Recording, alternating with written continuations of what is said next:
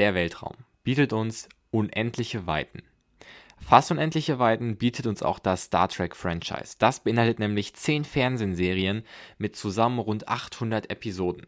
Und ich beschäftige mich heute mit einem eher jüngeren Produkt von Star Trek. Und zwar präsentiere ich euch heute in Reingeschaut sieben Fakten zu Star Trek Discovery. Reingeschaut. Hier ist Reingeschaut. Schön, dass ihr mit dabei seid. Bevor wir loslegen, muss ich eine ganz kurze Spoilerwarnung für die ersten drei Staffeln von Star Trek Discovery aussprechen. Wenn euch das nichts ausmacht, dann würde ich sagen, legen wir los mit dem ersten Fakt auf der Liste. Philippa Giorgio ist vielleicht sogar einer meiner Lieblingsfiguren aus Star Trek Discovery, weil sie absolut unberechenbar ist. Aber eine Sache kann man sicher über sie sagen, und zwar, dass sie einen guten Geschmack bei Wein hat. In einer Szene sehen wir nämlich eine Flasche vom französischen Weingut Picard bei ihr herumstehen. Und das übrigens lange bevor Jean-Luc Picard in der Serie Raumschiff Enterprise das nächste Jahrhundert die Tiefen des Weltraumes erforscht hat. Ich muss aber trotzdem sagen, ich wäre eher bei einer schönen Tasse Earl Grey dabei.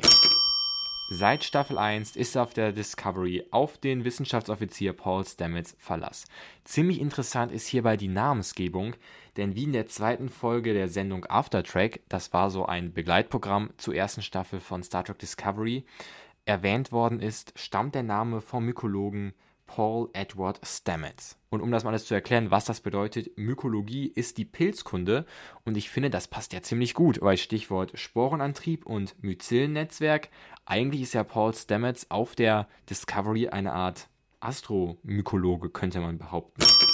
Für den nächsten Fakt springen wir mal zur aktuellen Staffel. Besser gesagt zur zwölften Folge, die da heißt Es gibt Gezeiten. Während Osira die Discovery gekapert hat und die Crew als Geiseln gefangen hält, kämpft Michael Burnham in einem Lüftungsschacht gegen eine von Osiras Leuten. Bei dem Kampf verliert sie tatsächlich ihre Schuhe und muss die Geiselnehmer nun barfuß stoppen. Und diese ganze Situation erinnert doch sehr stark an den 80er Jahre Actionfilm Klassiker Stirb langsam, in dem Bruce Willis als John McClane barfuß gegen Geiselnehmer kämpft. Und ja, auch in diesem Film gibt es eine Luftschachtszene. Mit ziemlich hoher Wahrscheinlichkeit war das eine Hommage an diesen, wie ich zugeben muss, ziemlich starken Film. Ich habe ihn letztens erst gesehen und ähm, hat mich echt überzeugt. Und ich finde diese Aktion von den Machern doch ziemlich cool. Jonathan Frakes erlangte durch seine Rolle als Commander Riker in der Ende der 80er, Anfang der 90er laufenden Serie Raumschiff Enterprise das nächste Jahrhundert eine ziemlich große Bekanntheit. Und für Star Trek Discovery ist er tatsächlich zum Franchise zurückgekehrt. Jedoch hinter der Kamera. Er führte nämlich bei sechs Episoden der Serie Regie. Unter anderem auch in der vorletzten Folge der dritten Staffel. Und alle, denen die Serie Raumschiff Enterprise das nächste Jahrhundert so gar nicht sagt, die kennen Jonathan Frakes wahrscheinlich als Moderator der legendären Kultserie X-Factor, das Unfassbare. Der nächste Fakt ist eine richtige Kuriosität, die wir aus der vierten Folge der Sendung Aftertrack haben. Und zwar geht es um den kriminellen Harry Mudd aus der ersten Staffel. Der hat ja irgendwie immer so ein komisches Insekt bei sich, was ihm irgendwie hilft. Und in früheren Versionen der Drehbücher sollte dieses Insekt Bugsy heißen. Man hat diesen Namen aber verworfen und sich für den Namen Stuart entschieden. Der Name Stuart stammt von Stuart Bloom, dem Comicbuchhändler aus der Serie The Big Bang Theory. Und ich als Big Bang Theory Fan muss sagen, ich finde es einfach ziemlich genial, wie man eine Nebenfigur aus einer Sitcom genommen hat um sie im Star Trek-Universum ja zu verewigen, könnte man mal sagen. Ähm, Finde ich ziemlich lustig. So, jetzt werden wir mal wieder ein bisschen aktueller und zwar geht es um die elfte Folge der dritten Staffel, die da heißt Sukal, wenn ich das ansatzweise richtig ausspreche. Kalber, Saru und Burnham gehen einem Lebenszeichen nach und werden dafür mitten durch einen giftigen Nebel auf ein verlassenes Schiff gebeamt. Dort finden sie den Kelpianer Kel, der dort mit Hilfe eines Computerprogrammes ähm, in Ruhe aufwachsen soll. Und die Sache ist, dass das Computerprogramm das Aussehen der drei ändert, damit es sich besser in das Programm einfügt. So wird zum Beispiel Kalber zu einem Bajorana, wenn ich das richtig ausspreche, bitte verzeiht mir falls nicht. Burnham wird zu einem Trill und Saru wird zu einem Menschen.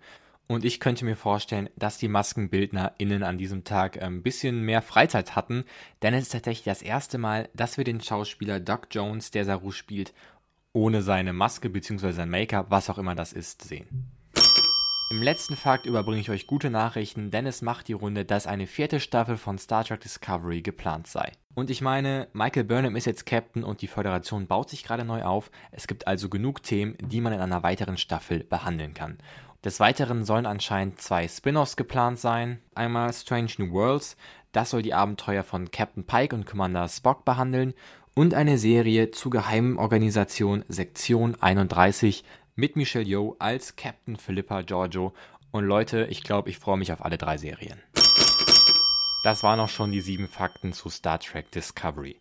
Alle drei Staffeln der Serie seht ihr auf Netflix. Und wenn ihr jetzt gerade schon im Star Trek Rausch seid, dann empfehle ich euch den Serientalk zu Picard. Den findet ihr auch hier auf dem Kanal.